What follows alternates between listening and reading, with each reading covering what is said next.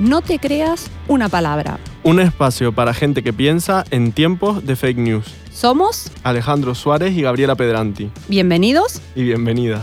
So we'll be taking our time, you know the backseats lovers wanna watch fall. Turn it over. Hola a todos y a todas. Hola, Estamos hola. Por aquí, Gabriela y yo como siempre. Eh, que bueno, sabéis que nos dedicamos al mundo de la comunicación y la cultura en sentido amplio para los que estéis escuchándonos de, de nuevas y vamos tratando distintos temas. Hoy queríamos hablar de la educación, no solo por lo que ha pasado con todo este confinamiento y esta situación, sino también un poco desde una perspectiva amplia, aprovechando estos cambios que ha habido, pero no, no quedándonos solo en eso. Exacto, y como decía Alejandro, estuvimos pensando desde el origen etimológico de uno de los conceptos más potentes vinculados a la educación, que es la palabra escuela. Escuela como concepto, más allá del nivel educativo al que nos refiramos. Y la verdad es que buscando, vimos en el diccionario etimológico de Corominas que la palabra escuela viene del latín escola, digamos lección, escuela, pero esta está derivada del griego, no puedo pronunciarlo, algo como yolé, que tenía también una connotación de ocio y tiempo libre, junto con la de estudio o escuela. Entonces empezamos a preguntarnos, ¿qué hemos hecho en todos estos años para pasar del ocio y el tiempo libre a prácticamente todo lo opuesto? Y un poco aquí pues estábamos hablando cuando estábamos preparando el podcast de cómo este concepto antiguo de escuela filosófica, en el sentido de estas escuelas en la, mm, en la Grecia clásica y posteriormente, que no iban a educar niños, sino que la escuela pues era un lugar de conocimiento, eh, en un sentido más amplio, este tema de ocio y tiempo libre, era un, un tema casi de crecimiento personal y, y vital, que iba un poco más allá de, de lo que entendemos ahora.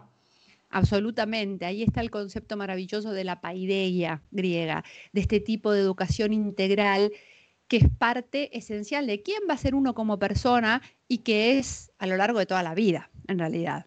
Exacto. Ahora, últimamente se ha puesto muchísimo de moda y sobre todo con el tema del confinamiento, que había ha habido aquí unos artículos en el país y tal del tema de, mm, del estoicismo, de cómo está habiendo aquí una especie de, de, de vi- revisitar el estoicismo y, y creo que se llama algo como para el tema del confinamiento lo que necesitas es leer Marco Aurelio o algo así, ¿no? Y entonces pues esta idea también estoica de que utilizar la razón para mejorar la vida en sociedad y para mejorar la Ujú. vida de todos, que es una idea que es estoica, pero que luego se ha mm, transformado, iba a decir pervertido, pero no tiene por qué ser así. Se ha transformado un poco esta idea de, de ser cosmopolita, ciudadano del Sí. mundo, y era esta teoría de, los- de los círculos concéntricos de Hierocles, en las que tú estabas tú, tu familia, tu patria, y al final estaba todo el universo, ¿no? Es como esta idea amplia de, de lo que significa pues la vida en sociedad y, y esta historia. Luego, pues ya viene el tema de la universidad, eh, que es una de las instituciones educativas más antiguas. O sea, primero empezamos a acceder al conocimiento en el, en el sentido de la universidad como, como institución. Y luego lo que hablábamos era de esa idea ya cuando aparece la escuela como tal, que era una institución de Estado, normalizadora, reguladora, para inculcar el, el amor a la patria, el orden social, y, y ha ido evolucionando hasta una escuela que yo quiero pensar que es la actual, aunque hay, hay gente, y no hablo solo de, de docentes, o hay estudiantes, familias, docentes que parece que se quedaron un poco en, en la idea anterior. Pero es En otra idea de-. Total, total, un poco el Ministerio del Tiempo, ¿no? Pero es esa idea de escuela diversa, plural, que reivindica la diversidad, que busca desarrollar una mirada crítica, el cuidado, el crecimiento, que es un poco en lo que yo entiendo que la mayoría estamos ahora. Hay gente que, y hay escuelas que no. Y en este sentido, justamente hablando desde la diversidad, la pluralidad, entender la profesión docente y la escuela como otra cosa frente a lo que todavía se hace, estuvimos invitando, consultando a algunos profes que eh, si pudiésemos ir al estudio de la Pompeu Fabra como uno de los capítulos de este año, los episodios de este año, los tendríamos este, en vivo y directo, pero bueno, eh, que estuvieron ayudando, además yo no los conozco personalmente, intercambio básicamente por redes sociales. Una de las personas que más estuvo ayudando es una docente, que ella es docente universitaria a distancia de la UNIR, Ingrid Mosquera, Ingende es su usuario en eh, Twitter, y realmente lo que queríamos saber era que nos contara qué era lo mejor de esta profesión, empezar, porque nosotros somos, nos conocimos como profe y alumno, digamos, hace unos cuantos años, pero ver qué piensan otras personas que están trabajando en esto y el caso de Ingrid nos parecía especialmente interesante porque ella era ya profesora online a distancia cuando nos pilló esto de la, de la pandemia. Entonces, queríamos compartir esto que, nos comunicó ella a partir de algunas preguntas, que es qué es lo mejor de la profesión, que ha recogido a través de los años y un consejo final para quienes quieran dedicarse a la docencia. Hola, buenas. Lo mejor de ser profesor para mí son los alumnos. No paran de sorprenderte y hacen que aprendas y que tengas que seguir aprendiendo día a día, eh, con sus dudas, sus preguntas, sus reflexiones. Eh, para mí, lo mejor de ser profesora es el día a día de mi profesión. A alguien que quisiera ser eh, profesor o maestro, le diría que si tiene vocación, adelante. Es una, es una profesión dura, pero muy, muy, muy reconfortante. Te hace sentir muy bien, pero es muy dura. También te hace sentir muy mal, no nos vamos a engañar. Pero yo le diría, si, si tienes vocación, adelante, a por ello. La verdad que yo creo que ha sido muy interesante esta visión de Ingrid. Sobre todo a mí me ha gustado mucho este final en el que anima a que quien tenga vocación se tire a la piscina y que es una profesión que realmente requiere mm, una vocación especial, creo yo, y, que hay que tener como esa mirada del, mundo para poderte mm, lanzar a, mm, emprender, no en el sentido de una empresa, sino de emprender un camino como docente. Y además, que creo que ella también representa un ejemplo de todas estas nuevas corrientes, visiones de la educación que están apareciendo, en su caso, pues formando a otros docentes en el uso de herramientas digitales, en la, integración del mundo online en, en el mundo de la educación. Totalmente. Y esto, digamos, es interesante. Yo también me quedo pensando en lo de la vocación. A mí me pasó al revés. Yo no estudié para ser docente a mí se me cruzó la vocación mientras estudiaba otras cosas.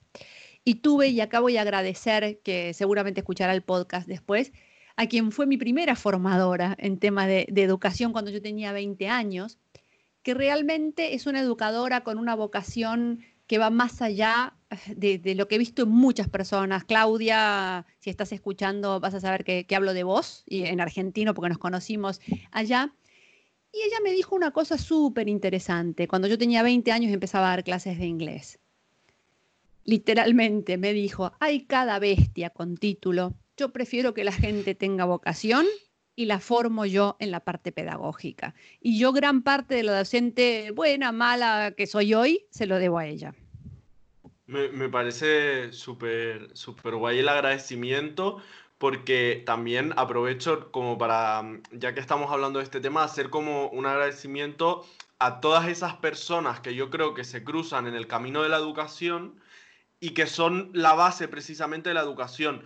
Profesoras, docentes que nos, que nos marcan la vida porque nos dan otra visión, pero también compañeros y compañeras con los que coincide. Yo creo que es un camino en el que realmente se te cruza gente que, puede cambiarte mm, la visión que tienes de, la vida. Y en este sentido, a mí una de las cosas que me preocupa, que, mm, que también quería un poco comentar contigo, Gabriela, es cómo hay una tendencia dentro de todas estas corrientes a la aceleración, ¿no? A una educación que tiene que ser, y no hablo solo de la escuela, que también, sino a una educación que tiene que ser rápida y a la regla esta que hablan de las 10.000 horas, ¿no? De tienes, si tú te dedicas 10.000 horas a algo, ya eres experto. Entonces, entre que antes empieces mejor. Y los niños que toquen el piano, que hablen seis idiomas, que vayan a... Y, y esta idea de que si empiezas antes, vas a tener más éxito. Hay un libro que, que está muy chulo, que se llama Range, que habla precisamente de los generalistas versus los especialistas. Y, y habla de cómo esta, esta falsa, este falso mito, porque demuestra a lo largo de toda la historia, con personajes como Van Gogh, con, con personajes de la, de la música clásica, que empezaron lo que consideraríamos muy tarde, y aún así tuvieron un éxito, incluso a deportistas como el caso de, Fer- de Federer, que no, no empezó como sí que empezó, por ejemplo, Tiger Woods en el golf, de muy pequeños, eh, ha escrito un libro su madre de la importancia de empezar pronto y no sé qué. Y claro, Federer, por ejemplo, eh, tuvo un- una práctica de tenis normal, lo descubrió tarde, eh, practicaba otros deportes y ha llegado a ser el, el mejor tenista del mundo en una época. Entonces, me interesa porque yo creo que hay que reivindicar una visión de la educación lenta. En- Lenta en el sentido de todo este movimiento slow, que hay un libro que, que me marcó mucho que se llama Elogio de la lentitud, de Carlos Honoré, que aprovecho y le doy gracias a Laura Castro, una amiga que fue la que me lo recomendó, y, y que habla en un capítulo de la educación, bueno, también del slow food, de las slow cities, y, y habla de un artículo de la Universidad de Harvard que envió el, el rector a toda la comunidad educativa, creo que fue en 2007, que se llamaba Slow Down.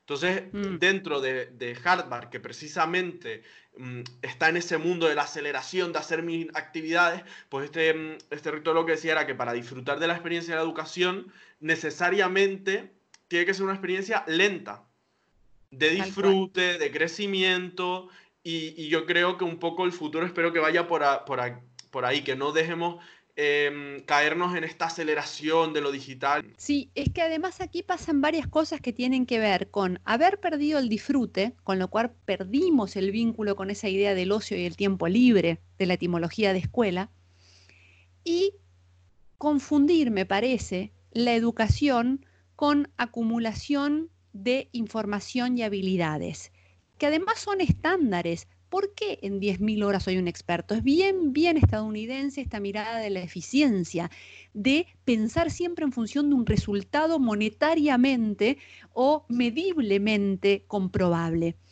Y retomando un libro que descubrimos, porque vino a dar una charla en el Cosmópolis del año pasado, que lo comentamos en nuestro primer eh, podcast del año pasado, el 2019, es fantástico ahí el, ah, mm, el, eh, título de Nucho Ordine, que es la utilidad de lo inútil, ¿no? Era exactamente, creo que es, así. Eh, recomendamos entonces este libro de Nucho Ordine que está de alguna manera en la misma línea de Italo Calvino con por qué leer a los clásicos. Es decir, el disfrute de la educación como todo un periodo de crecimiento personal a lo largo de toda la vida que sin embargo suele ser motivada por la gran herramienta horizontal y de bastante igualdad de oportunidades si se tiene una fuerte educación pública en los países, digamos que puede igualar en el mejor sentido de la palabra, dar las mismas oportunidades a gente que a lo mejor no las tiene. Hmm. Es interesante el paso por la institución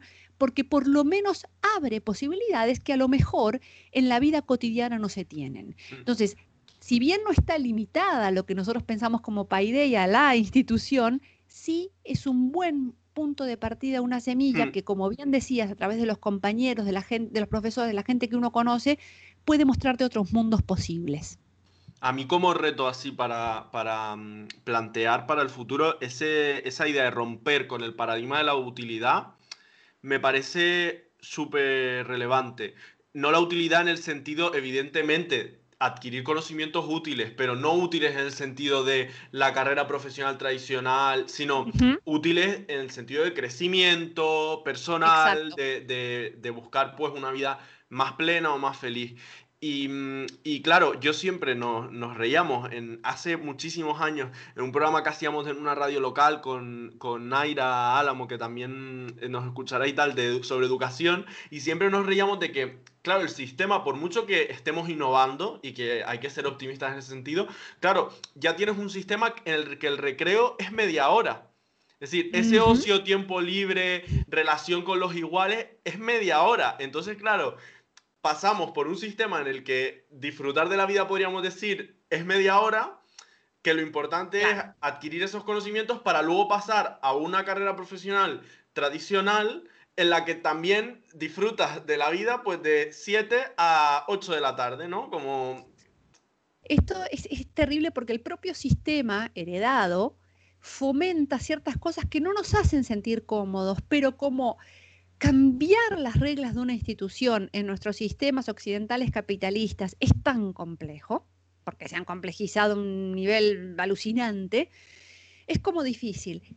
Y sin embargo, algo positivo para mí de la pandemia es que nos lo puso frente a la cara, es decir, no quedó más que arreglárselas a distancia y hacer lo que se podía.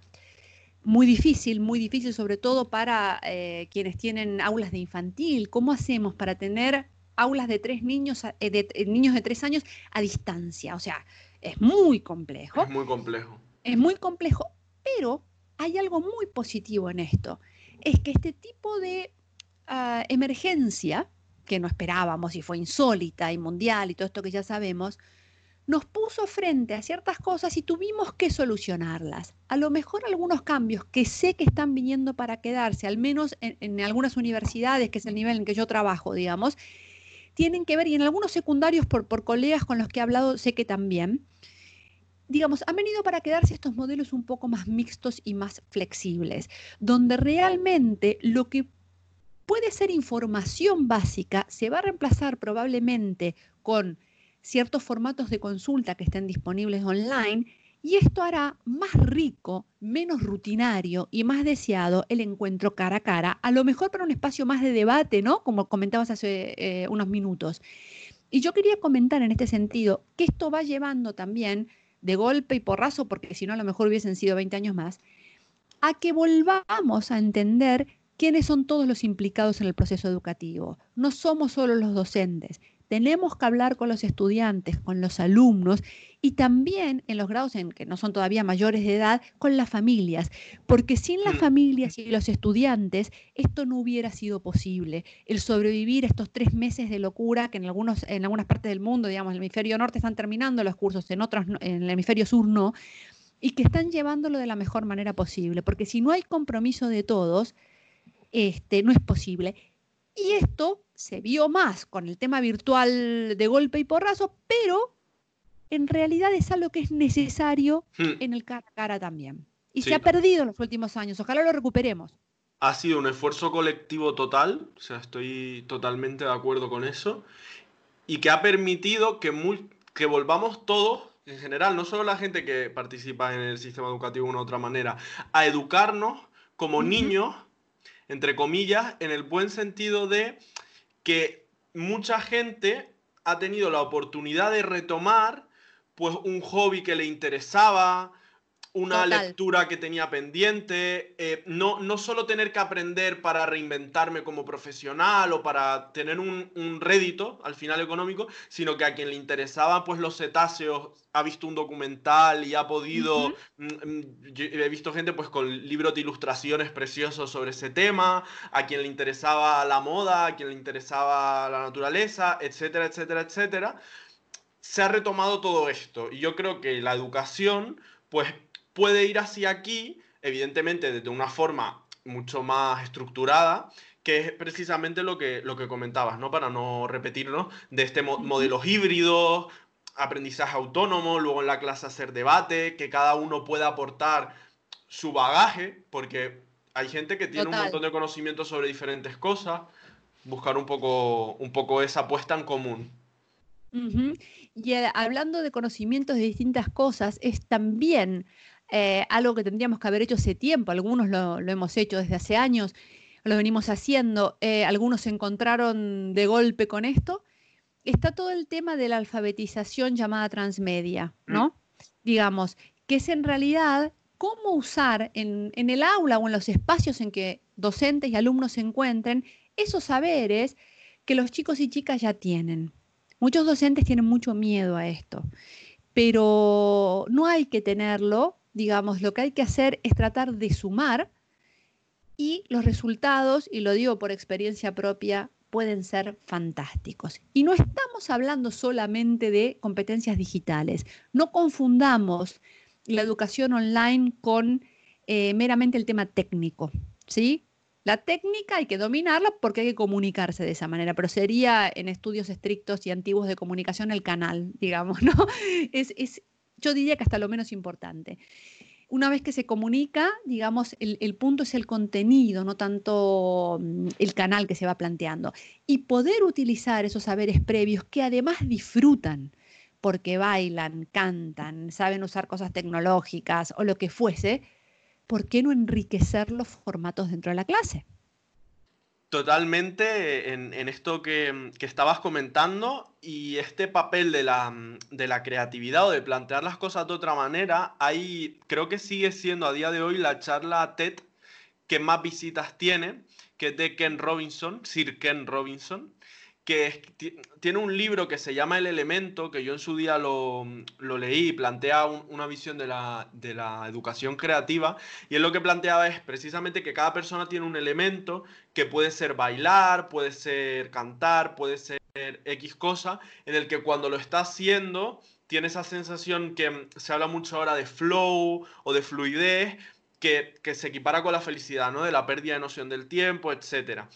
Y yo creo que desde que él hizo ese libro y esa charla, pues ahora hemos visto que lo positivo, creo yo, no es que cada persona tenga la presión de encontrar cuál es su único elemento, sino que las personas pueden disfrutar de diferentes elementos, en un sentido más holístico, porque teníamos como esa presión de encontrar aquello en lo que era bueno y no sé qué, y si solo si lo encontrabas merecía la pena, y ahora pues eh, eh, hemos descubierto que aunque no vayas a tener una carrera como bailarín o como cantante, pues puedes ir probando desde la danza hasta las artes, hasta en una visión más creativa quizá, ¿no? Es la palabra.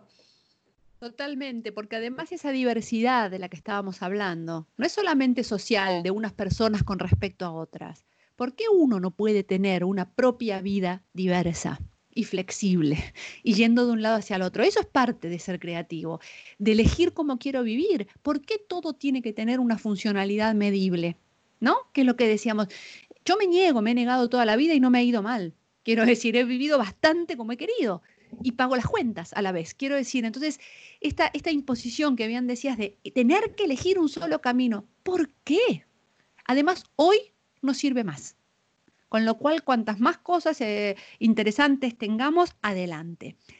Y para que sepan que no solamente aquí reflexionamos, sino que también hacemos, quería eh, compartir una experiencia que por suerte se publicó hace unos días en el blog de eh, Carlos Escolari, hipermediaciones.com. El post se llama The Kids Are Alright, es decir, los chicos están bien o los niños, las niñas están bien. Curso 2019-2020. Y justamente nos reunimos varios docentes de la Pompeu Fabra que damos eh, asignaturas que están relacionadas entre sí, ¿no? Todas tienen que ver con el pensamiento crítico, son diversas eh, asignaturas de análisis, análisis de mensajes, de la comunicación digital interactiva y de los mensajes publicitarios, que es la mía. Entonces, Lara Martín Vicario, Fernanda Pires, Escolari y yo seleccionamos algunos de los mejores trabajos y fue muy difícil, que en este caso nos tocó en el trimestre sobre la pandemia. Fue alucinante lo que salió, lo que trabajaron, cómo se comprometieron. Entonces, simplemente para dar un poco de contexto y resultados concretos que estuvimos durante haciendo y logrando entre todos durante toda esta pandemia, les recomendamos este, mirar el post. Hay vídeos muy graciosos también, muy bien hechos. Uno de los cuales en mi clase yo he visto pocos trabajos así en los 25 años casi que llevo como docente. Así que en hipermediaciones.com, búsquenlo y vamos a dejar el enlace en nuestra página web, no te creas una palabra.com. Yo creo, si te parece, que podemos quedarnos con esta idea de creatividad que, que se materializa en el tema este de, de que es posible hacerlo de otra forma y también que lo adelantamos al principio, escuchar la voz de Cristian Olivé, el autor de Profes Rebeldes, que ha sido un poco un boom ahí, ¿no? Yo la verdad que lo sigo en Twitter y plantea cosas súper interesantes también para hacer el aula con, en este caso, con generaciones más pe- de gente más, más pequeña, porque él es profesor de primaria, si no me equivoco. No, de secundaria. de secundaria. literatura de secundaria, Vale, sí. pensaba que de primaria. Y, y aquí pues tenemos su voz también en la que reivindica este, este tema de la creatividad. Hola, soy Cristian Olivé, profesor de secundaria y autor del libro Profes Rebeldes. Y si tuviera que responder a la pregunta de qué es lo mejor de ser profesor, pues seguramente diría que lo mejor es mm, dejarme sorprender siempre por, por mis alumnos. Yo creo que mm, pocos trabajos realmente te, te ofrecen esa oportunidad de estar constantemente aprendiendo y, mm, y también esa oportunidad de, de dejarte sorprender, dejarte emocionar por las, por las personas con las que estás de- cada día, ¿no? Em, yo recuerdo muchos, muchas anécdotas en las que pues, he planteado una actividad en clase y aquella actividad pues, se ha hecho mucho más grande gracias a, las eh, sugerencias, gracias a los comentarios, a, las propuestas de los, de los propios alumnos. Y, en este sentido, el ver que, que puedes ayudar a alguien a poder desarrollar su creatividad, pues yo creo que es uno de los, de los mayores regalos que tiene este, este oficio. Y además, yo que mm, creo que la creatividad debería ser el valor fundamental de cualquier persona, pues yo creo que el hecho de ser profesor también te ofrece ese espacio para, desarrollar también la, propia. La propia creatividad. Em, ¿Qué le recomendaría a, un profesor? Pues sobre todo que, que fuera el mismo, que no tuviera miedo a equivocarse, porque eh, precisamente el error es, es la base del aprendizaje, mm, que intentara establecer las relaciones con sus alumnos a partir de la confianza, no tanto imponer eh, el respeto, sino ganárselo, ¿no? Con el día a día, con, con la confianza y, mirando los ojos a los alumnos, ¿no? Mm, Tratándoles de, tú a tú. Y, en definitiva, sobre todo, mm, este sería mi, mi recomendación, que sea el mismo, que se lance a, a crear y que no tenga miedo a equivocarse. Muchas gracias y hasta la próxima.